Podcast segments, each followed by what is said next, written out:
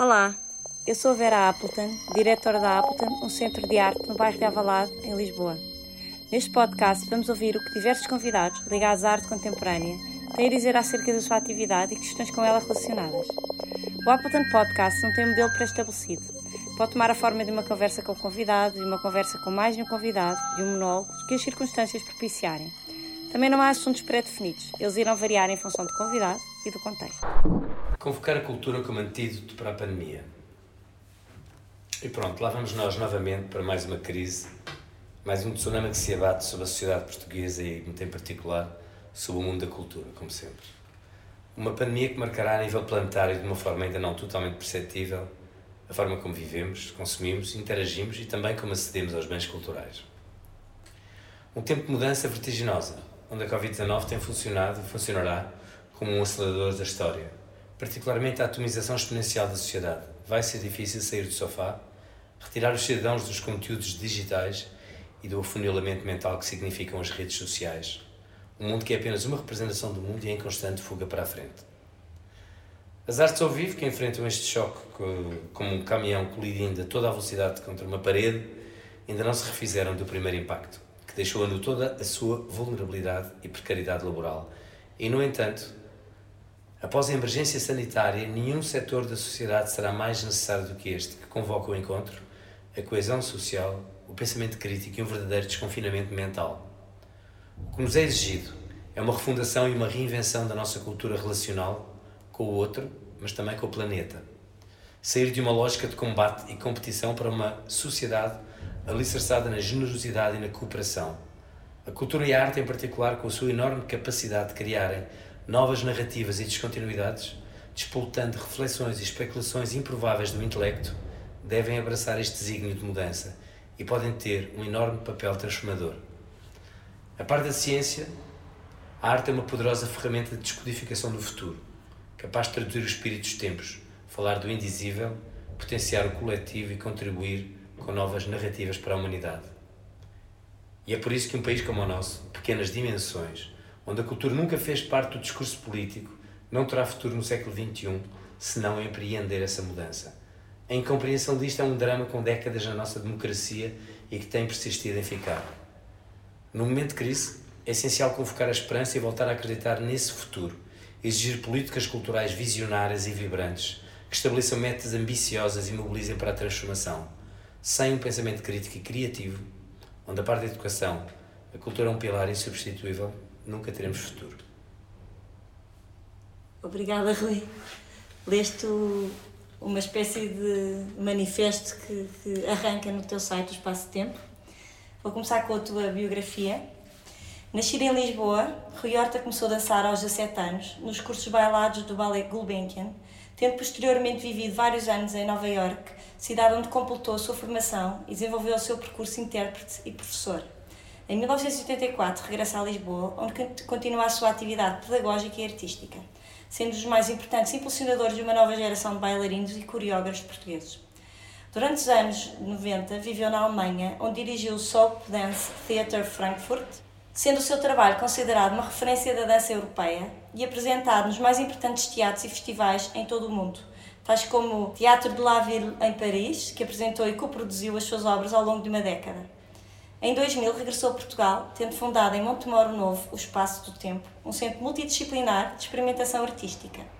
Para além do seu interno trabalho de criador independente, criou, como artista convidado, um vasto repertório para companhias de renome, tais como Kulberg Ballet, o Ballet Gulbenkian, a Companhia de Ópera de Geneve, a Ópera de Marselha, o Netherlands Dance Theatre, a Ópera de Gothenburg, a Companhia Nacional de Bailado, a Random Dance, entre outras.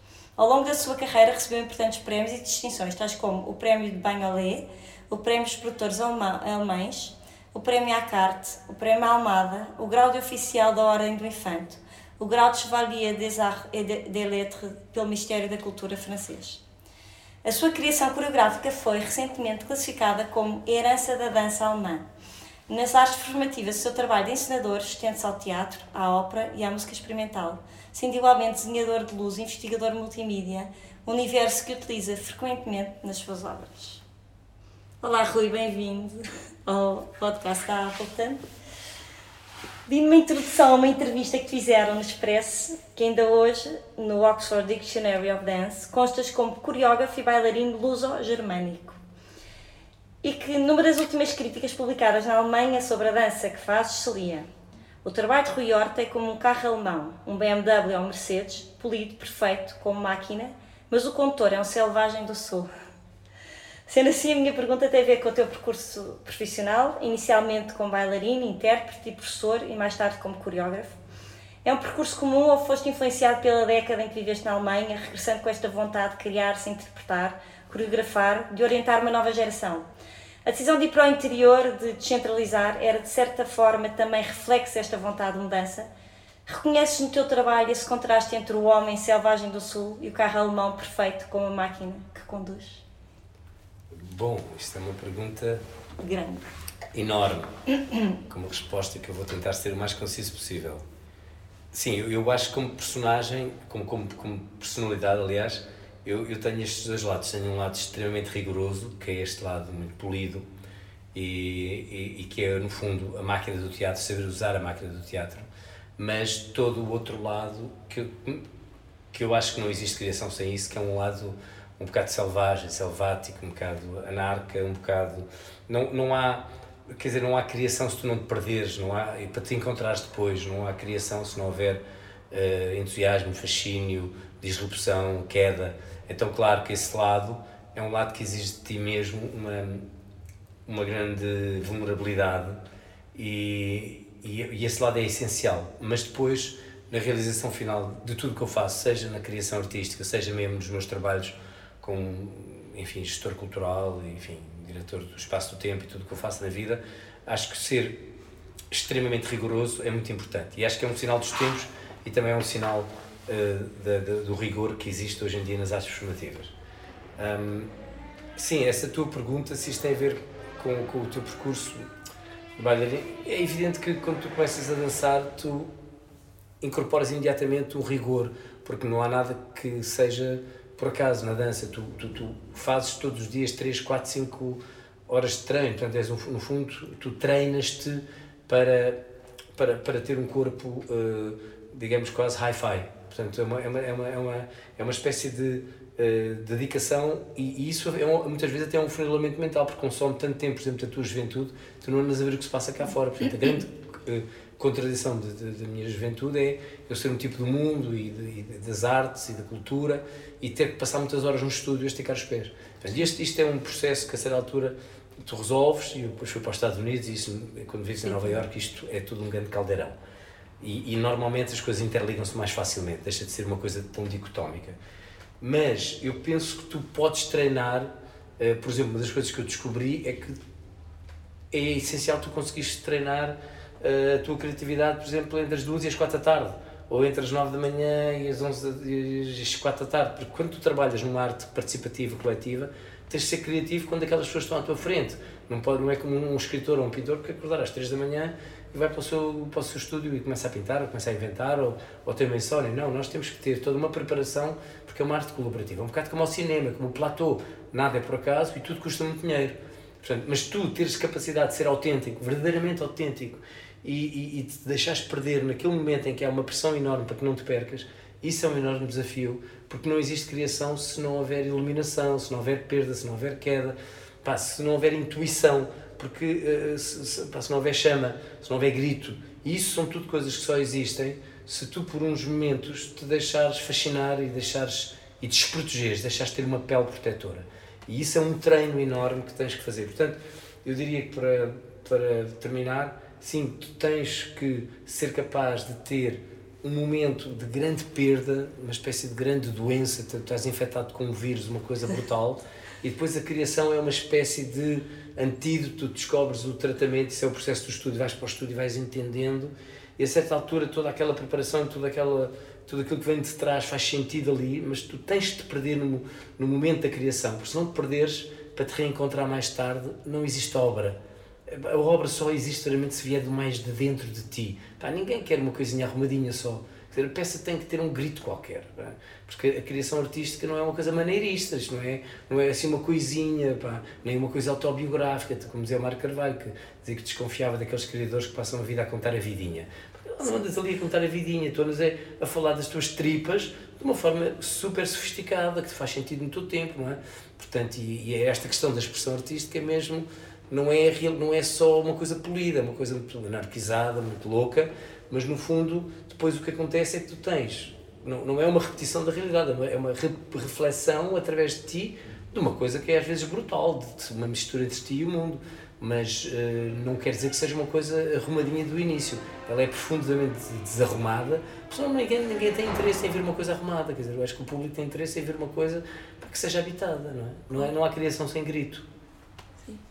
Isso é selvageria. E que mexa com ela, não é? Quer dizer, e as coisas geralmente muito arrumadas não, não mexem com as pessoas, não mexem com o público. E é um percurso comum esta questão de tu, eh, de tu largares, no fundo, a interpretação e, e teres uma vontade de ser coreógrafo, é uma coisa que acontece. Epá, eu larguei a interpretação há muitos anos, com 30 Exato. anos. Muito novo. Muito novo. Porque me magoei, porque tive uma tendinite num, num Aquiles, depois tive outra tendinite no outro Aquiles, e porque já devia por todo lado.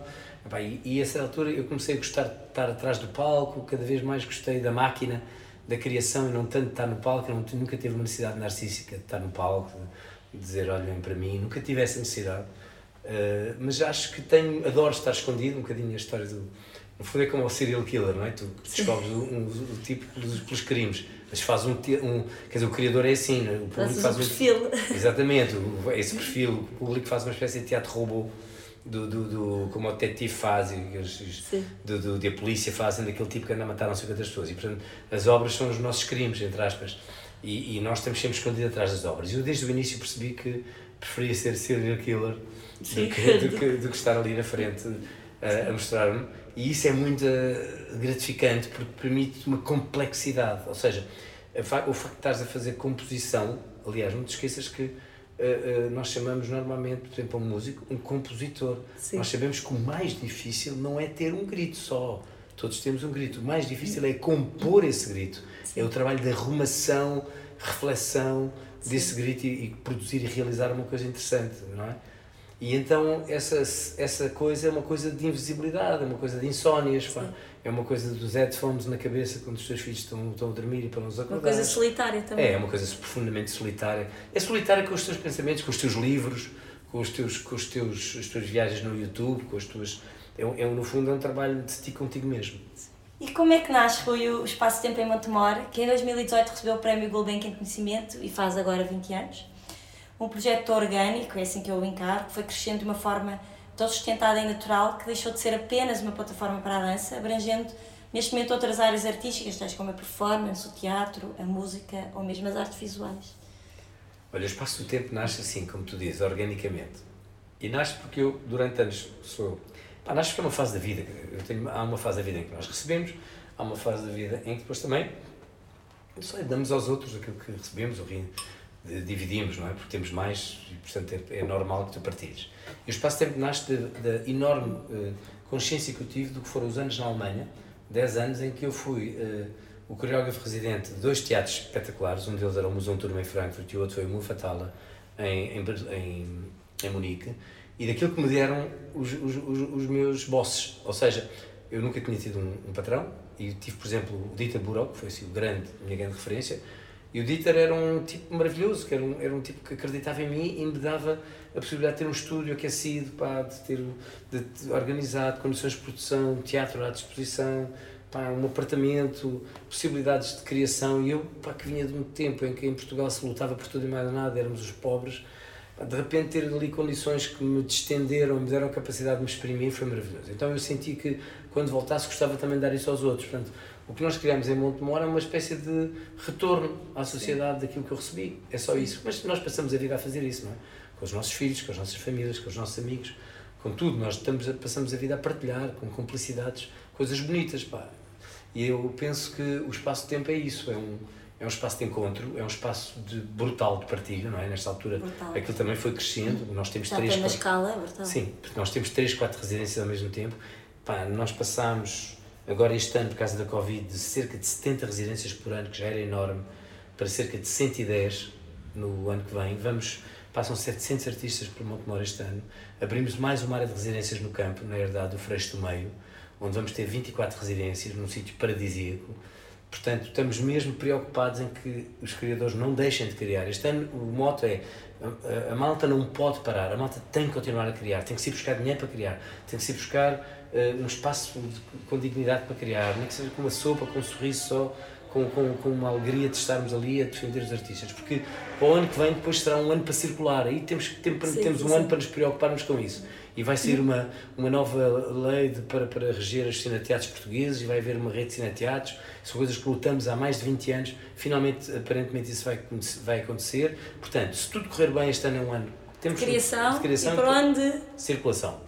Faz todo sentido, não é? Porque a pandemia, no fundo, não, não limita a criação, não, não, não limita todo, limita, não tem que limitar. Não, limita a circulação. Limita, e, portanto, este exatamente. ano, para a criação, a grande, o grande, enfim, entre aspas, a nossa grande descoberta e aquilo que nos envolvemos mesmo no espaço-tempo foi pá, vamos testar, toda a gente vem para Montemor, desde meio de maio que estamos a testar, abrimos logo a seguir ao confinamento, pá, e na verdade não temos, nunca tivemos, tivemos um teste positivo em 200 testes. Ou seja, é possível continuarmos juntos, é possível estarmos juntos, é possível criarmos, é possível acreditar que este ano é um ano muito interessante, porque vamos ter criações muito diferentes, já percebemos. Todos os projetos, quase todos que recebemos, foram todos redimensionados a seguir à, à Covid. Estamos a receber textos completamente diferentes, sinopses, memórias descritivas totalmente diferentes, porque as pessoas, isto bateu-lhes forte. Portanto, vai ser muito interessante este ano. Eu gosto mesmo de te ouvir falar, porque tu passas mesmo. Isto não sei se vai ficar no podcast, mas é que tu passas mesmo a uma mensagem tão positiva e de esperança. E eu sinto que as artes visuais não. não na, na, nossa realidade isso não está a acontecer. Parece que isto bloqueou as pessoas, é uma coisa. E tu te, tens toda a razão, é o contrário. É um tempo de criação, é um tempo de. de... Não, eu acho que este ano é um ano de, de, de em que nos vamos pôr em causa e, e, e no fundo Mas a Covid é um, é um. É só um. Pá, a Covid é só um acelerador da história. Para o bom e, e para, para o mal. mal depende de se queres estar do lado do bem ou do lado do mal. Se quiseres estar de uma, se queres fazer do Covid um sítio de militância, de salvar o planeta, de nos encontrarmos, de sairmos de um sistema de competição para um sistema de colaboração, de finalmente percebermos que isto não dá já esta, esta, esta dinâmica neoliberal gigantesca que se iniciou com a Thatcher, para que é um, uma, um desastre, para em que as pessoas se atomizaram, em que tu já nem tens amigos, pá, já nem amas, tu já só entras em competição. Isto é uma coisa horrível em que o Trump agora é o, é o, é o, é o, é o ápex deste egoísmo, desta, desta atomização à volta de, de do, do, dinheiro. Se entrares por aí, o mundo é um mundo tramado e no fundo acabamos na guerra, sem dúvida. O final é a, a guerra dos homens, é a guerra do mundo. Sim. Mas se entrares num processo de colaboração, de questionamento, de escuta ativa, de encontro, de mudança de paradigma, pá, de especulação à volta do que pode ser um futuro que não sabes, é muito bonito, de abandonar as narrativas fechadas, fixas, e esse é o papel da arte, a arte é convocada para isto, pá, como a primeira coisa. E nós acreditamos muito nisso, e portanto não temos outra hipótese, tu tens que fazer aquilo que acreditas, não vais fazer aquilo que não acreditas. Eu acredito à brava nisto, se eu acredito nisto, não precisa, sou um tipo de processo eu gosto da invisibilidade, a mata vai para o Montemor, criar. E o processo, pá, é o processo não é impedido pela, claro, pelo, uma pandemia. Não vai parar, obviamente. isto não vai parar. Os artistas, parar. Porque os artistas pá, ou criam ou morrem, ou ficam doentes, ou acontecem Exatamente. coisas horríveis. Portanto, tu tens uma coisa dentro de ti, tens que pôr cá fora, tens que cuspir cá para fora isso. Eh, as, as linhas orientadoras para tempo passam por programas de residências, como falaste agora, apoio à internacionalização de criadores portugueses, formação avançada interpares e uma relação intensa com a comunidade de Montemor o facto de não existir outro espaço equivalente torna-o ainda mais especial e único, parece-me, é uma opinião minha. Achas que precisávamos de mais iniciativas destas pelo país fora? Ou, ou mesmo, seria possível uh, isto acontecer numa grande cidade? Ou a descentralização sente-se a nível de público? Não será uma ironia poder ir a Montemor conhecer os maiores coreógrafos ou criadores internacionais e nacionais e ter dificuldade em mobilizar sistema artístico, agentes e público, por exemplo, de Lisboa até lá? Esta é uma pergunta também muito longa, com muitas, com muitas eh, Perguntas lá dentro. Pá, claro que precisamos de mais iniciativas como estas. Nós precisamos ter mais espaços como o Espaço do Tempo e eu sempre pensei que iam aparecer mais. E funcionava em Lisboa, achas, por exemplo? Eu, eu acho que é, é, é mais. Eu acho que funciona numa grande cidade se houver a ideia de proteção, de pele protetora, como a pele do elefante. Ou seja, tu tens que ter um sistema de proteção para haver criação artística. Não existe, a criação artística não é uma repetição da realidade, é uma reflexão sobre a realidade. Precisa de uma distância, precisa de um tempo de, de, de ruminação. É como os ruminantes, não é? Que tem que voltar outra vez à boca para ser ruminado, depois é que tem uma segunda digestão.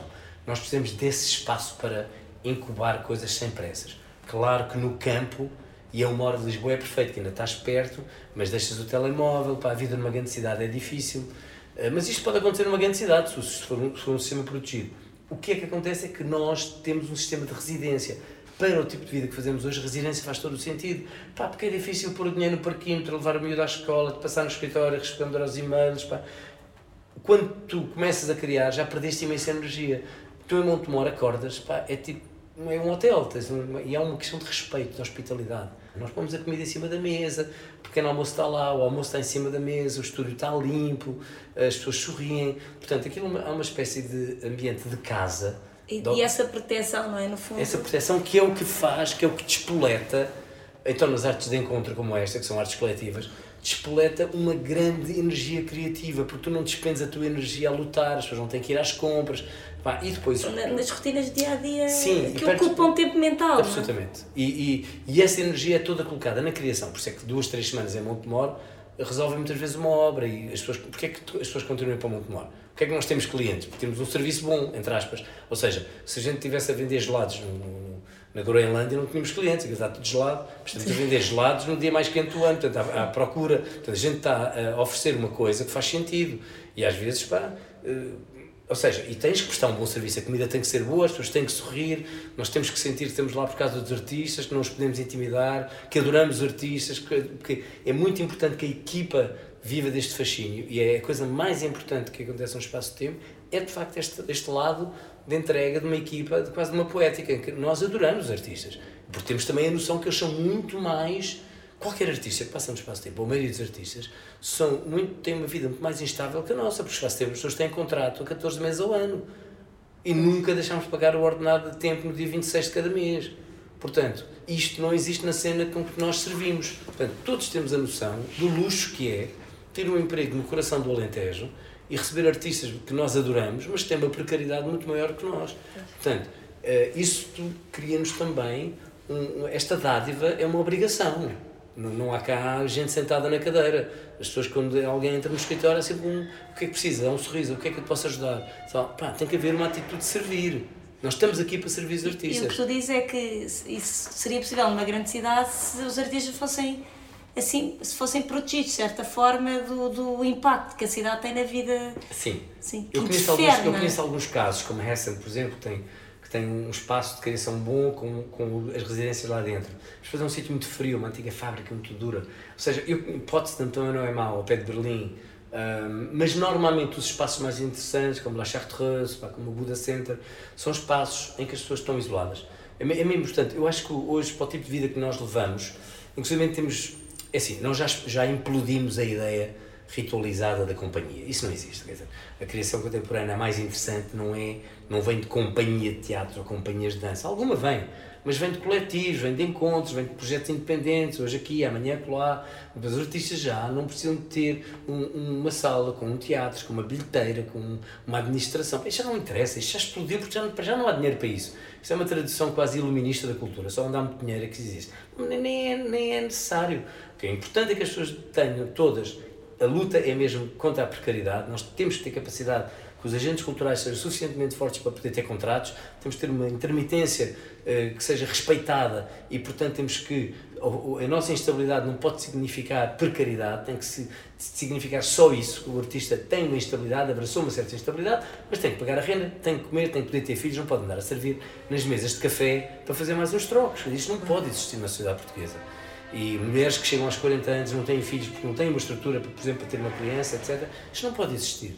Portanto, nós temos que lutar pela flexibilidade total instabilidade no bom sentido, porque a criação artística tem a ver com uma, algo pendular, hoje aqui, amanhã ali, é assim, mas por baixo disso tem que haver um metabolismo basal, tem que haver um basal fortíssimo, em que todos os meses pinga ordenado no mesmo, no mesmo momento, em que há uma proteção social, em que há segurança social, em que há desemprego, em que estamos a descontar por uma reforma digna. Então, essa é a luta da geração atual, muito forte. Esta é a luta da nossa geração, temos que pôr isto na ordem do dia, pá, e o Ministério tem que seguir isto, e Portugal tem que seguir Porque isto. o espaço-tempo, no fundo, o que é que faz? É quase um oásis no percurso desses artistas, porque eles estão ali, mas depois vão voltar à vida deles, não é? Isso não vos custa também quando eles de repente saem e tu É, sentes. dura, eh, gostava que eles pudessem continuar. Pá, o espaço-tempo é um laboratório, é o sítio onde tu chegas, por exemplo, para terminar uma obra, ou para te inspirares e começar uma obra. Como era no Convento da Sim. Salvação, abres uma janela, vês o Alentejo, agora estás no Freixo do Meio, é uma loucura. Juntas as pessoas à mesa, tens o almoço e o jantar ali, obviamente vai explodir. É claro que vai explodir. Vai, vai haver um encontro nas equipas, etc.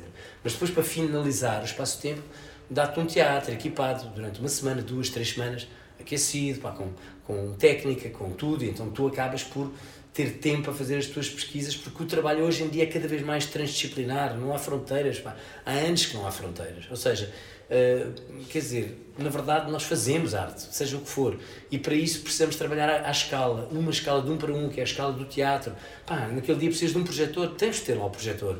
Tens que pedir alguém para te pôr o projetor, tens de ter um projetor de vídeo, tens de ter microfones, tens de ter eh, iluminação, tens que ter cenografia, pá, tens que desarrumar a sala, pintar a sala, logo, pintamos a seguir de outra cor, outra vez. Aquilo tem que ser um espaço de invasão e um espaço de total liberdade. Se não for isso, é pá, estamos a limitar a criação. E eu acho que a razão por que nós temos tanta gente no espaço do tempo é porque existe ainda, ao fim destes anos, este elemento quase de utopia. Porquê que é utopia? Se é utopia porque não há noutros sítios. Exatamente. A utopia devia aquilo no fundo já não é uma utopia, mas Aquilo é, é como um sei. Antibloch, é uma utopia concreta, aquilo já existe. Mas só começa, só é um bocado utópico porque os outros sítios deviam fazer o mesmo. Pronto, temos esta instabilidade de ir a concurso, temos que ir, pá, a instabilidade faz parte da nossa vida e somos um bocado Robin dos Bosques, vamos buscar aos ricos para dar aos pobres, não há outra maneira. Este é o ADN da nossa cena. Não, não, não tentem controlar-nos, porque no, no momento em que nos tentarem controlar, a arte não presta, não presta para nada. Sério, é uma coisa maneirista, oca, vazia, mas são homens e mulheres incontornáveis, pá, insondáveis, inclassificáveis, é, e isso é essencial. A, arte vive da disrupção. Tu ires numa, é como uma paixão. Vais numa esquina, chocas com alguém. É pá, quem as coisas e tal, começa a conversar, porque já estás apaixonado, já está a mexer, já conheceste uma pessoa nova na tua vida, é imprevisível. Pois, mas eh, como tu dizes bem, infelizmente aca- estas situações utópicas, que- mas reais, acabam por estar dependentes do apoio do Estado, não é? De outra forma era completamente impensável tu conseguires fazer isso. Sim, não, Porque na América, é- sim, não- na não- América está, está provavelmente eh, dependente de uma data de donors, de gajos ricos, Claro, filantrópicos, não que são ilhas. Cá não há esse espírito. Cá, o modelo europeu é que a arte tem que ser subsidiada, financiada dentro do, daquilo que é o espaço da Constituição e normalmente os países europeus funcionam assim. E bem, e muito bem, porque o Estado é apenas redistribuidor. O Estado só tem que redistribuir. E para redistribuir tem que ir buscar as pessoas que saibam distribuir. São os, os, os conhecedores. E, portanto, são, os- são, os- são os, os agentes culturais, são os, os diretores dos teatros, são os, os, os curadores, são os mediadores. Tem que ter grandes mediadores para dar o dinheiro às pessoas certas. Olha, e diz-me uma coisa, a questão da descentralização eh, que eu te pergunto sobre o público, porque tu, vocês são laboratórios, são residência, mas também apresentam espetáculos lá, não é? Tem vários programas, encontros. Eu, eu cheguei a ir lá e, e, e realmente conheci ali pessoas maravilhosas do mundo inteiro que, que estavam em Montemor e pergunto-me porque fui testemunha disso. Não vi muita gente a vir de, de Lisboa que está a uma hora de Montemor. Uh, queres falar é- sobre isso? Falar sobre. Sim, tenho que dizer que é muito fora às vezes. Tens uma Teresa Vitucci, um Ian Martins, um Jefta Van Dinter, epá, um Marco D'Agostinho, tens estas pessoas no espaço de tempo, é impressionante. E agora estão menos, estão menos porque este ano há menos eh, possibilidade de viajar, pois para Claro, temos claro. a- para ano estamos a fazer uma Essa curadoria. parte é tal que diminui, não é? E para o ano vamos fazer uma curadoria mais cosmopolita, mais internacional. Este ano é mais difícil. Mas eu tenho que te dizer que epá, é a mesma coisa do que ter o Tiago Rodrigues, como agora teve com a Catarina na primeira semana de ensaios, pá. Eh, ou, ou, ter coreógrafos como a Tânia Carvalho que passam um mês a escrever pá, e que são insondáveis. E portanto tu tens hoje a possibilidade de, de ser um todo terreno, de ir um bocadinho para cada lado. Eu não faço ideia de onde é que isto irá, ou seja, eu, eu não sei sequer. hum, nós gostaríamos muito, por exemplo, com o espaço-tempo, que agora com a recuperação do Convento da Salvação, voltar para o Convento da Salvação, ter a pujança que nós queremos ter com o projeto e atrair imensos artistas para virem viver em Montemor. Na zona de Montemor, na periferia de Montemor, até porque há muito movimento para o campo nesta altura, faz todo o sentido. Este, este é o nosso tempo. Este é o nosso tempo. Portanto, se ouvirmos os ventos da história na boa direção da própria pandemia, uh, eu tenho a sensação que, que vai haver gente a vir para Montemor e gente muito cosmopolita. Portanto, a tua pergunta, como é possível haver uma coisa tão cosmopolita no meio do campo? É assim, é possível. Não, e como é que é possível que não haja um, a deslocação de públicos não exista, mesmo sendo uma hora, sabendo que lá, que lá estão essas pessoas. É? Sim. Nós, temos, nós, por acaso, agora temos um público muito.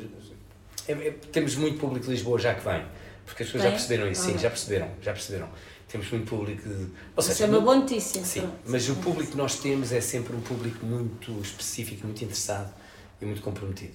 Mas isso é bom. É, é, é, é, bom. é, o, é o público que nós gostamos. Então vamos falar sobre nós, não é? Tryouts e white box na Appleton. Achas que de certa forma foi uma maneira de trazer o espaço-tempo até Lisboa? Como é que explicas esta ideia de utilizar o espaço convencional de uma galeria, que foi uma ideia tua, que é pré-formatada para artes visuais e converter o tradicional white, white cube em palco e plateia.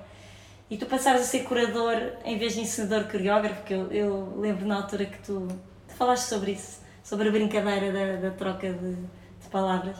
O vocabulário é diferente, a atitude é diferente, mas na essência estávamos muito, muito próximos, certo? Sim. Eu acho que nós fizemos aqui coisas muito giras, porque eram, a curadoria era baseada em peças desconhecidas de pessoas conhecidas ou peças de criadores totalmente desconhecidos e que não tiveram a capacidade de penetrar no mercado da arte em Lisboa. Então, tu tinhas aqui, tivemos aqui coisas realmente gente que agora está lançadíssima, mas tivemos aqui realmente grandes momentos durante vários anos e isso foi muito bom. Depois esta ideia do white box, black box, que são complementares, são opostas, não é? Faz todo o sentido, este espaço despido, também esta proximidade, esta, esta, este, eu acho que a Appleton Square tem este lado muito também de, utópico, aliás, nas artes visuais não se entende às vezes muito bem o vosso percurso, porque é como é que vocês conseguem ter a programação que têm sendo uma escala tão, tão pequena. Eu acho que conseguem pela qualidade, pela, meramente pela especificidade que representa a qualidade. Epá, e há uma coisa muito boa que nós estamos a esquecer no mundo em que vivemos. É que small is beautiful. Small is beautiful. É mesmo bonito. As coisas singelas, as coisas cúmplices, as coisas de escala. O detalhe desapareceu na nossa sociedade. Nós vivemos para o épico. O teatro tornou-se um sítio do épico. Espera aí, calma lá. Há um espaço para o detalhe. Há um espaço para o detalhe. E esse é um espaço importantíssimo na arte, na negociação com o espectador. Portanto, eh, eu acho que a, a, a Appleton Square foi muito interessante, foi muito utópica, foi muito louco. Nós não tínhamos dinheiro sequer para investir nisto. Vocês foram muito utópicos, meteram aqui dinheiro vosso, perdemos dinheiro a toda a linha, um sponsor aqui, um sponsor lá, o espaço-tempo que anda sempre a contar testões, trazia para aqui a equipe, tinha que pagar hotel, tinha que pagar isto, tinha que pagar transportes. Os nossos técnicos tinham que sair de lá, deixar os artistas para estar aqui 15, 3 semanas, chegámos a fazer projetos 3 semanas seguidas, pá, com estreias todas as semanas isto foi mesmo uma temporada de setembro. Eu acho que isto... E vocês transformavam o espaço, traziam traço, vocês tiraram-nos a calha daqui. Até hoje a, a, nossa calha está torta por vossa casa. Nossa casa. Nunca mais ficou direita e eu acho que assim, é a nossa memória, é a memória do espaço-tempo aqui, é a calha que não, não ficou direita. Mas foi, foi então um bocadinho. Eu espero, que, eu, espero, eu espero que vocês consigam manter no futuro também esta outra coisa. Ser outra coisa. Eu acho que isto nós sermos outra coisa é muito importante é um espaço necessário. Porque, uh, Diferente de todos os sim, outros. Eu, eu, eu agora tenho uma posição hum, que me assusta imenso, porque eu nunca quis uma posição de poder no, no, na, nas artes. Gosto imenso de estar em Montemor, em Montemor Novo. Como dizia Jacinto Lucas Vias, much more novo. Para transformar, transformar Montemor numa coisa mesmo muito mais aberta e cosmopolita, que é maravilhoso. Mas, na verdade, agora estou como consultor no CCB. E, portanto, este projeto de estar no CCB como consultor do Delfim epá, obriga-me aqui a uma reflexão ainda mais profunda. E é constantemente lutar por outra coisa. Por exemplo, reavivar a Black Box do CCB. Vai ser brutal este ano a Black Box do CCB. E para o ano será mais ainda. Espaços informais, criação que não é esmagada pela instituição. A relação da instituição com o criador, que é quase sempre uma, uma relação de poder, em que o criador, o artista se sente esmagado, pequeno, dependente. Epá, é uma coisa que não pode ser só existem instituições artísticas porque há criadores. Nós esquecemos que o setor primário da criação é o artista. O artista, sem o artista não há instituições, são, são coisas ocas. Portanto, nós existimos para servir os artistas e nenhuma instituição, por maior que seja, se pode dar ao luxo de perder esta relação de escala. Temos que beber um copo com eles, temos que olhar nos olhos, temos que os conhecer, temos que perguntar como é que eles estão. Esta enorme proximidade é, o, é, o, é o, a razão de ser do nosso trabalho. Então eu acredito imenso que é muito importante para ter tempo, para tomar café, para ir almoçar, para só ouvir as pessoas. E, e, não temos que gostar de tudo, depois temos que cortar o bolo, depois vem aquele lado que é tramado, que é, chegas a uma altura em que tu tens um ato de poder, quer dizer, este sim, aquele não. E normalmente, para cada cinco dizes, dizes três ou quatro não, porque isto é o mercado. Isto é o que acontece. Isto é, é o enorme problema de haver poucas oportunidades. E, e é verdade, mas não podemos ser uh, fratricidas, ou seja, andarmos a, a, a, magoar aqueles que amamos e que são os nossos irmãos. Ou seja, isto não pode ser como a, o Serengeti, na estação das chuvas, pá, as gazelas e os leões andam aos beijinhos e vão todos, há, há comida para todos e os pratos estão verdes e o lago está cheio de água. Depois chega a estação da seca, aquele, aquele lago gigantesco reduz-se a um charco e o simples facto de beber água é arriscar a vida todos os dias. É assim que nós vivemos nas artes. Os recursos são tão limitados. Aquilo é que é uma estação das secas. Pá. Tu tornas-te mau, tornas-te competitivo, tornas-te duro. Pá, não pode ser. Eu acho que o, o espaço-tempo, se a coisa que o espaço-tempo traz de mais interessante é este oásis. Esta possibilidade de dizer, não, aqui não, aqui nós não estamos numa ótica de competição. Nós estamos numa ótica de colaboração. Há aqui três ou quatro residências ao mesmo tempo. Nós comemos juntos. Nós vamos assistir aos ensaios uns dos outros. Nós apaixonamos uns pelos outros, literalmente. Isto não é o bairro alto, isto não é Santos. Nós não andamos aqui a olhar por cima dos ombros uns para os outros. Estás aqui, estás lá. Não estamos a checar ninguém. Nós aqui estamos a, a, perceber que aquilo que nos junta é muito mais que aquilo que nos separa. E, portanto, pá, um compositor amanhã vai trabalhar com um artista que conheceu lá, um videasta vai trabalhar com um ensinador que conheceu lá. Um, pá, vão nascer projetos de colaboração mais tarde, porque há ali um, humus. Nós acreditamos naquilo. Aquilo é uma terra fértil, é ali que as coisas devem existir, é nessa base que nos interessa e por isso é que os processos são muito importantes, processos participativos, colaborativos. Portanto, eu, eu sou completamente contra esta ideia de que a instituição esmaga o artista uhum. e isso, a Appleton Square foi sempre, sempre exemplar. É, opa, tu lidas com as pessoas numa escala humana, de um para um. Nós não podemos perder a escala humana. Se nas artes perdermos a escala humana, pá, se chegas ao, ao Reina Sofia e de repente vês aquele monstro em cima de ti, quase a cair-te, e por muito que adores ter o teu trabalho ali, dizes eu nunca vou conseguir ter o teu trabalho ali, mas se depois o curador do Reino Sofia vai conversar contigo e vai tomar um café e comer umas tapas no, no, do outro lado da rua, é, isso é essencial. Nós não podemos esmagar a criação artística, estamos a destruir o que mais amamos. Agora sobre a Covid-19 e as consequências para a cultura, aqui ligando ao, ao, texto que tu começaste por ler, não é? que, que eu acho que é que eu gostei muito de o encontrar porque fala de, de assuntos essenciais.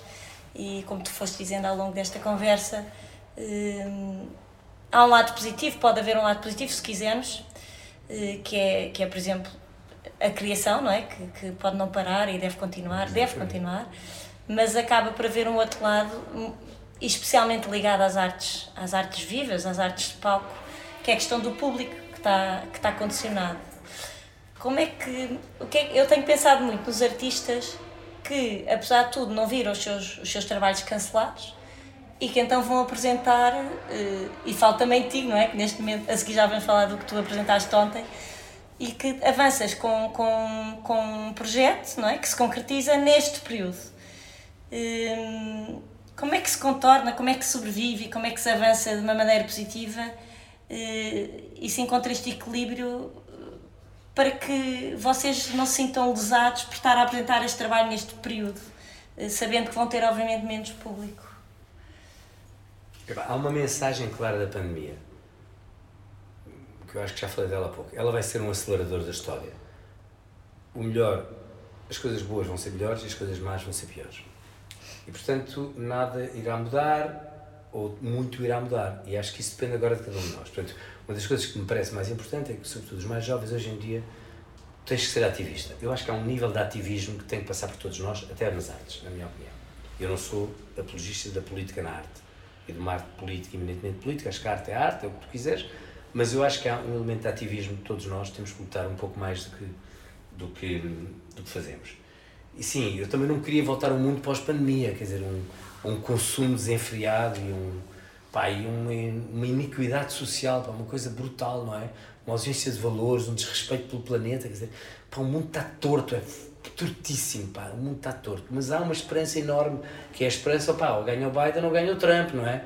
Quer dizer, a esperança é, ou há um troglodita no Brasil, ou há um gajo maravilhoso, ou há um, portanto, na política também é assim, e, e portanto existe a candura. Vai existindo alternativa. É? Existe alternativa, pá, porque todos os dias o sol nasce e não há nada mais bonita do que a aurora, pá, ou o pôr do sol, e todos os dias há momentos de, de contemplação incríveis. Eu penso que esta pandemia veio pôr a nua estas desigualdades todas, percebes? Morres mais velhos e morres mais pobres, tudo isto, mas também, uh, e também limitou o conhecimento dos mais jovens, afunilou mentalmente os putos todos, pá, quer dizer, Coitados. Ou seja, isto é um, é, é um drama social, mas a cultura é um enorme fator de, de, de, de, luta e de ativismo neste processo, ou seja, porque a cultura, nós fazemos a coesão social no momento de disrupção e de afastamento e de atomização social, o nosso trabalho é juntar pessoas, juntar pessoas para conversar, juntar pessoas em teatro, juntar pessoas para falar, para, estás a perceber? Como... Será que, que tu me dizes é que eh, em vez de ser, lá está, como tu vês sempre as coisas pelo lado positivo, que eu acho maravilhoso, que será que, ao contrário do que os artistas às vezes sentem, uma certa injustiça de gente, porque eu estou a inaugurar, que chatice estar a inaugurar nesta altura e depois há aquele, aquela autocomiseração um bocadinho, em vez disso devem pensar que bom que eu estou a conseguir nesta altura passar a minha mensagem, que bom que, que numa altura em que as pessoas estavam fechadas em casa nós aparecemos e continuamos abertos, é essa a tua mensagem? Minha mensagem é, é essa. É dar a volta à coisa. Assim, nós sempre fomos resilientes e nós temos um treino enorme, basta pensar na Troika, na resiliência. Portanto, nós vamos sobreviver a isto, deixemos de, de dramas. O drama maior é as pessoas não terem para comer e, e terem as vidas postas em, em suspense. Temos é que pensar mesmo e fazer uma luta forte e felizmente houve, já tarde nos houve agora uma série de medidas importantes em agosto. As pessoas têm que receber apoios, para, nós temos que abrir os corredores à bolsa, o Estado tem que perceber que a cultura não é um, um ornamento. Portanto, o problema disso, o problema, o problema é mesmo isso, nós estamos aqui num threshold de uma mudança em que pode ser que finalmente o Estado perceba que a cultura não é um ornamento que vai buscar antes das eleições ou que faz ali umas coisinhas para mostrar, para, para ter o bourgeois. Quer dizer, a arte é mesmo um pilar da sociedade. E tem que ser parte do discurso político, tem que ser um pé da mesa. Se não houver aquele pé, a mesa vai cair. Portanto, a criação, a cultura tem que ser um pilar da sociedade. Epá, e óbvio, isto é tão claro. É uma coisa que tem estado a redar. É claro, é claro. É claro, é, não, e é claro no modelo de sociedade que vivemos Sim. no futuro, que é uma sociedade onde a própria economia é uma teia inteligente, é uma teia criativa. Assim, hoje em dia epá, não chega só o conhecimento para nada, não chega às pessoas só a ir à universidade. O que é isto? O próprio conhecimento das universidades singra porque as universidades são lugares criativos, de laboratório, de experimentação, de procura, de questionamento, quer dizer, não é lugares para, para empinar. Portanto, não chega de nada a haver conhecimento se não houver criatividade. Não chega. O conhecimento sozinho não serve de nada. Isso era a seguir à guerra, à Segunda Guerra Mundial. Já passaram 70 anos. Hoje em dia tem que haver conhecimento, mas tem que haver criatividade, tem que haver resiliência, tem que haver enorme resiliência de saber estar lá quando vem a tempestade e ter boas raízes. Pá. Tem que haver ética e valores, para não serve de nada. Um tipo ter conhecimento só para encher o bolso seu não existe um futuro só individual, portanto, dizer, o, o futuro é coletivo, o futuro é, não é eu. Isso é o futuro do Trump, é o, futuro, o futuro é nós. Sim, o futuro é um coletivo. Exato. E se o futuro é um coletivo, a cultura é fundamental. E, portanto, nós, nós temos que ser convocados para este, porque temos os valores certos todos. E por isso é que eu detesto quando os artistas são umas pestes uns para os outros. Somos beras uns para os outros. Isso é que é um drama. É quando nós próprios não percebemos que não somos uma fábrica de parafusos. Não estamos a lidar pelas mesmas regras do mercado. Nós temos que ser um farol na noite que ilumina no, no dia mais escuro. Temos de dar o exemplo. E a liderança mais difícil é a liderança pelo exemplo. Que é a liderança, por exemplo, de um pai. Diz, não pões os pés em cima da mesa. Pá, não vais nunca mais pôr os pés em cima da mesa. Portanto, se és não mentes, epá, não podes mentir. Paras no semáforo pá, para atravessar a rua no verde. Epá, atravessas no verde, não vais atravessar no vermelho. Portanto, liderar pelo exemplo é tramado. E o que se pede hoje em dia às artes é que liderem e que os valores e a ética estejam metidos. Hoje em dia já não existe criação pá, que sem, os artistas têm valores e têm um sistema de códigos de, deontológicos. Porque como é que é? Então isto agora é assim, é só para os outros? Não, nós temos que ser capazes também de passar conteúdos pá, e conteúdos reflexivos poderosíssimos. E, é, e eu dizia-te no manifesto no início, que tu chamaste de manifesto, para mim foi o editorial deste ano, foi um bocado político, ele é um bocado especulativo, mas isto é mesmo importante, assim, justamente esta especulação do intelecto, esta ideia de que nós podemos questionar as narrativas fixas, é mesmo importante. Pá, não é por acaso que os artistas estão na linha da frente das alterações climáticas. Porquê? Porque nós percebemos há muitos anos já que isto não serve o, o, o mundo, que nós temos que vais ter que deixar de consumir como consumias. É. Então, dentro deste contexto, fala-nos sobre esta tua nova experiência, Pin My Places, em que pela primeira vez trabalhas a partir de um texto, de monólogo, neste caso Mariana Ferreira, e que estreou ontem no, no Nacional de Dona Maria, com uma sala parcialmente ocupada pelo público. Não, tu é que me disseste que era uma experiência nova, não é? Que estavas a trabalhar de um texto, nunca o tinhas feito assim desta maneira, não? Quer dizer, eu normalmente não sou uma pessoa que vai buscar um texto Sim. para fazer. Eu, eu adoro escrever os meus textos, eu peço aos meus amigos, como o Tiago Rodrigues, para escrever os meus textos, para colaborar, escrevo parte, escrevo outra, tipo, tem uma... Mesmo quando eu pego um texto, como por exemplo há uns anos peguei na, na, no livro que eu adoro, que é As Memórias de Adriano, Sim. da Irsenar, Pá, eu fiz uma redução daquele texto de 350 páginas para 30 páginas. Foi um trabalho, quando fizemos a, quando acabámos a redução, o trabalho foi eu, eu e Pedro Gil, pá, tivemos um mês a reescrever aquilo, a reorganizar aquilo, a peça estava feita. Portanto, na, na verdade, eh, eu fazer esta peça com o texto da Mariana Ferreira foi um desafio enorme, porque é, é um ato de humildade também para mim. Porque nós, e eu particularmente também sou um bocado control freak, porque adoro todo, toda a máquina do teatro e gosto de fazer iluminação, faço espaço cénico, depois faço os textos, depois faço movimento, enfim. E portanto, eh, na verdade, fui buscar um texto. E fui buscar depois um grande colaborador para fazer a música, porque eu queria uma, uma coisa imersiva. Então o Tiago Cerqueira veio fazer a música comigo, ele tentava trabalhar com a Marlene nestes anos, depois de um período em que trabalhámos imenso os dois, e agora já há muitos anos não trabalhávamos juntos, foi espetacular, adorei, super feliz, além disso é uma pessoa que eu adoro, encantadora. E, e portanto o processo é um processo de encontro de um texto que, que é interessantíssimo, pá, com uma excelente atriz, uma jovem atriz, que é Ana Cris, que é assim uma revelação incrível para mim e para, para muita gente. E, e portanto o texto comandou a coisa. Agora, eu não faço um texto, eu não sou uma pessoa que vai fazer um texto tradicional como no teatro, portanto, eu queria sempre um ambiente muito complexo, imersivo, em que tu estás, não sabes bem onde é que. O texto é só mais uma parte do puzzle.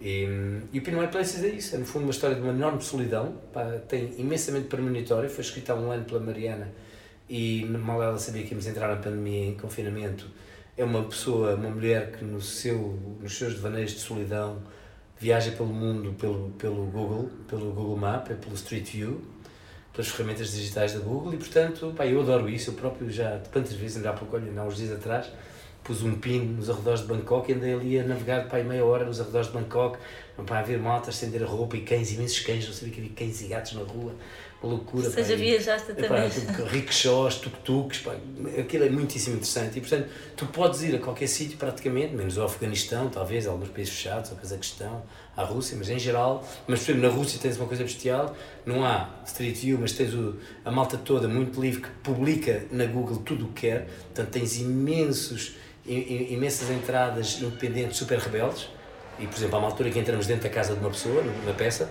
na Rússia, pá, e é muito agir, porque aquela pessoa expôs-se, diz não há Google View, mas eu estou aqui, vou abrir a minha casa. Há montes de malta a pôr coisas na, na net impressionantes, tá? que são eles que são auto, que no fundo é a internet das coisas, autodocumentados. Portanto, é um mundo imparável nesse sentido. E acho que a Mariana deriva naquele mundo pá, na perfeição, ela passa horas naquilo. Mas realmente também, é premonitório, não é? É premonitório e, e, e é completamente atual. Esta peça é Sim. totalmente atual. Parece feita, parece feita agora. Sim. Imagino que as pessoas achem que foi feita agora. Mas, oh Vera, porque no fundo é isso, quer dizer, a, a, a pandemia é justamente só um acelerador que já existia antes. Nós já estamos atomizados e à frente do computador. Sim, é para quantos de nós não passamos horas no YouTube? Para começar, começas a ver uma coisa parva e acabas já a ver coisas interessantíssimas, uma, é como as cerejas, de uma leva à outra. Estás a ter monólogos contigo próprio, estás a viajar nas ferramentas digitais, é estás a, mas estás sozinho. Sim. Portanto, acabas, é, esse é o, é o processo que temos que refletir um bocadinho Sim. e onde o teatro faz toda a diferença. Para acabar, agora voltando ao início, àquilo de que não falámos, e como ficou o teu percurso como bailarino intérprete? Houve um período em que paraste? Sentes-te tranquila em relação a isso? É verdade que só voltaste ao palco com Vespa, um sol que fizeste depois de 30 anos ausente.